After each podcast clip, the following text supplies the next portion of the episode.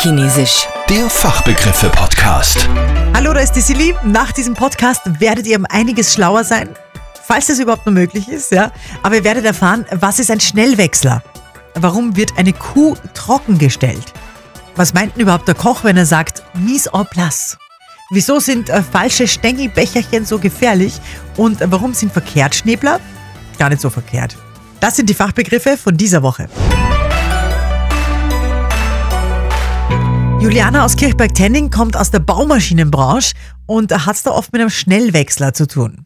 Das ist ein Anbauteil, was man ähm, braucht, damit man schnell von zum Beispiel am Stampfer auf einen Löffel äh, oder auf eine Gabel wechseln kann. Deswegen nennen das sie Schnellwechsler. Das heißt, man kann schnell von einer Gabel zum Beispiel auf einen Hammer wechseln oder sozusagen. Okay, wir reden da vom Bagger oder Ja, ja genau. genau beim Bagger vorn drauf und da gibt es einen Ja, genau. Schnellwechsler, wo man dann ganz schnell die verschiedenen Dinger wechseln kann. Ja, genau, so kannst du das beschreiben, ja. Ja, ihr merkt schon, in der Baubranche, da kenne ich mich aus, ja, da kann ich sehr gut beschreiben, um was es geht. Dienstag war dann die Landwirtschaft dran mit Katrin aus Reichersberg zur Kroaste. Ja, genau. Wir sind gebürtige Tiroler und wohnen aber in Oberösterreich. Okay, Katrin, äh, dein Begriff äh, erinnert mir ein bisschen fast an Tirol. Gell, sag an, welchen Begriff hast du? Trockenstellen, Trockenstellen. genau. Trockenstellen. Und es geht ein bisschen in die landwirtschaftliche Richtung, gell? Genau.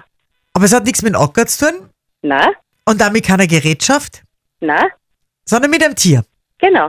Also Trockenstellen sagt man ähm, zu den Kühe, die ähm, circa sechs bis acht Wochen keine Milch geben. Also das ist dann die Trockenstellzeit. Und ja, da geben sie eben keine Milch und da stehen sie trocken und darum Trockenstellen. Weil es dann eben äh, bald Mama werden, gell? Genau, genau. Da Das ist ja- bereiten sie sich eigentlich auf die Geburt vor. Oh, das ist ja voll spannend. Das heißt, also bevor eine Kuh ein ein Kalb bekommt, i- i- kriegt sie keine Milch mehr, oder wie? Also da, da ist, Genau, da hat es quasi sechs bis acht Wochen Pause. wenn das Kalb dann da ist, dann natürlich, dann geht's zack. Dann Genau, da gibt es wieder Milch. Niagara-Fälle von oben. Genau, war gut, ja. Kommst du aus der Landwirtschaft? Also hast du Kühe oder? Wir haben 200 Kühe ungefähr und da tut sie was mit den Kalbeln. Boah, das glaube ich. Ja, du, dann, dann grüßen wir die Kühe und grüßen wir die Kalbin. Es hat ja, Ja, schon mal ein Hörer einer geschrieben, der gemeint hat, wenn Live-Radio im Stall rennt, dann, dann kommt extrem viel Milch bei den Kühen. Ja, genau, genau, und sind da. Sehr gut. Ich habe es noch nie überprüft, gell? Aber, aber hoffentlich ist es so. Hoffentlich fühlen sie sich wohl mit uns. Branko aus Wales arbeitet in einer Küche und wie so oft ist der Fachbegriff aus der Küche Französisch, genau. Und seiner war mise en place. Und das ist was? Ja, ist es. Also es ist ja gesagt eigentlich das. Es ist ja Vorbereitung. Mise en place ist die Vorbereitung. Ah, Mhm. Das heißt, die, die, so, wenn man sie zum Beispiel bei den Fernsehköchen, die haben ja alles vorbereitet, das ist alles geschnitten und geschnipselt und in, na, die Gewürze Genau, sogar genau, in so genau. kleine Schüssel drinnen. Das ist quasi Genau. Mise en place. Das ist die Mise en place, genau. Ah, und was heißt das auf Deutsch übersetzt? Alles an seinem Platz oder so? Äh, Mise en place, ähm, was ich weiß, heißt eigentlich ähm, Vorbereitung.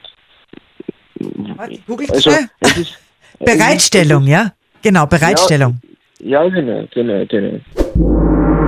Simon aus Gaspolzhofen hat einen Fachbegriff gehabt, also sowas habe ich überhaupt noch nie gehabt, weil der ist mir sogar zum Ablesen zu kompliziert, nämlich.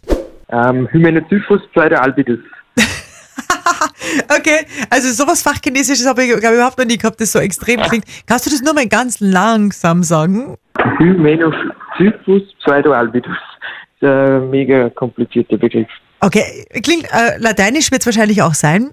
Ja, genau. In welchem Bereich sind wir dort zu Hause? Ist das Ähm, irgendwas Apothekermäßiges? Im Bildbereich. Im Pilzbereich. Genau. Wie, wie heißt das? Falsche Stängelbecherchen. Falsches Stängelbecherchen. Ja, Okay, ist das ein essbarer Pilz? nein, Gut. W- w- w- verursacht Eschentrieb sterben. Eschentriebsterben. Ja, Okay, also dieses, Sterben. dieses Stängelbecherchen, wenn der auf die, auf die Esche kommt, auf den Baum, dann stirbt der Baum. Genau, und dann, genau, ja. Kann man da irgendwas machen, um den Bäumen zu helfen? Ja, es gibt derzeit noch keine Lösung. Und wie verbreitet ist das in Oberösterreich zum Beispiel? Ähm, ja, über, also eigentlich österreichweit betroffen. Also ein richtig fieses Stängelbecherchen. Das klingt Ja, so genau. harmlos, gell? Ja, nein, es ist nicht harmlos. Stängelbecherchen. Das klingt so niedlich und harmlos, ne? Ist es aber nicht. Und wir bleiben in der schönen Natur. Was ist ein Verkehrtschnebler? Das weiß die Daniela, sie arbeitet im Zoo Schmieding. Umgangssprachlich werden die Flamingos auch immer wieder Verkehrsschnäbler genannt. Äh, ja, üblicherweise bei einem Vogel denkt man an einen großen Schnabel oben und einen kleinen Schnabel unten und bei den Flamingos ist das eben genau umgekehrt. Äh, bei der Nahrungsaufnahme senkt der Flamingo seinen Kopf verkehrt ins Wasser, sodass der kleine Oberschnabel unten und parallel zum Wasser zu liegen kommt. Wow. Also man kann, man kann quasi sagen, er ist ein Verkehrsschnäbler, weil eben der, normalerweise ist der große Schnabel oben und der kleine unten und beim Flamingo ist umgekehrt.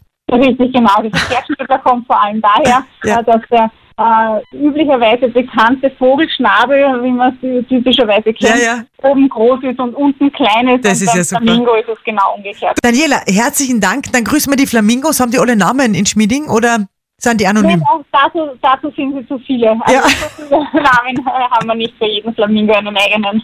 Ja, aber, aber nur fürs, fürs Nashornbaby gibt es einen Namen, gell? Für das Nashornbaby gibt es schon einen Namen. Genau. Und der kleine Nashornbulle ist der Mio. Wow. Was haben wir nicht wieder alles gelernt diese Woche? Dankeschön an euch für diese wirklich sehr, sehr klassen Fachbegriffe. Obwohl ich mir ja sicher bin, dass eurer wahrscheinlich nur gar nicht dabei war. Drum schickt mir bitte eine E-Mail über liveradio.at und dann hören wir uns bald in Fachchinesisch immer um kurz nach halb zwölf. Fachchinesisch. Der Fachbegriffe-Podcast.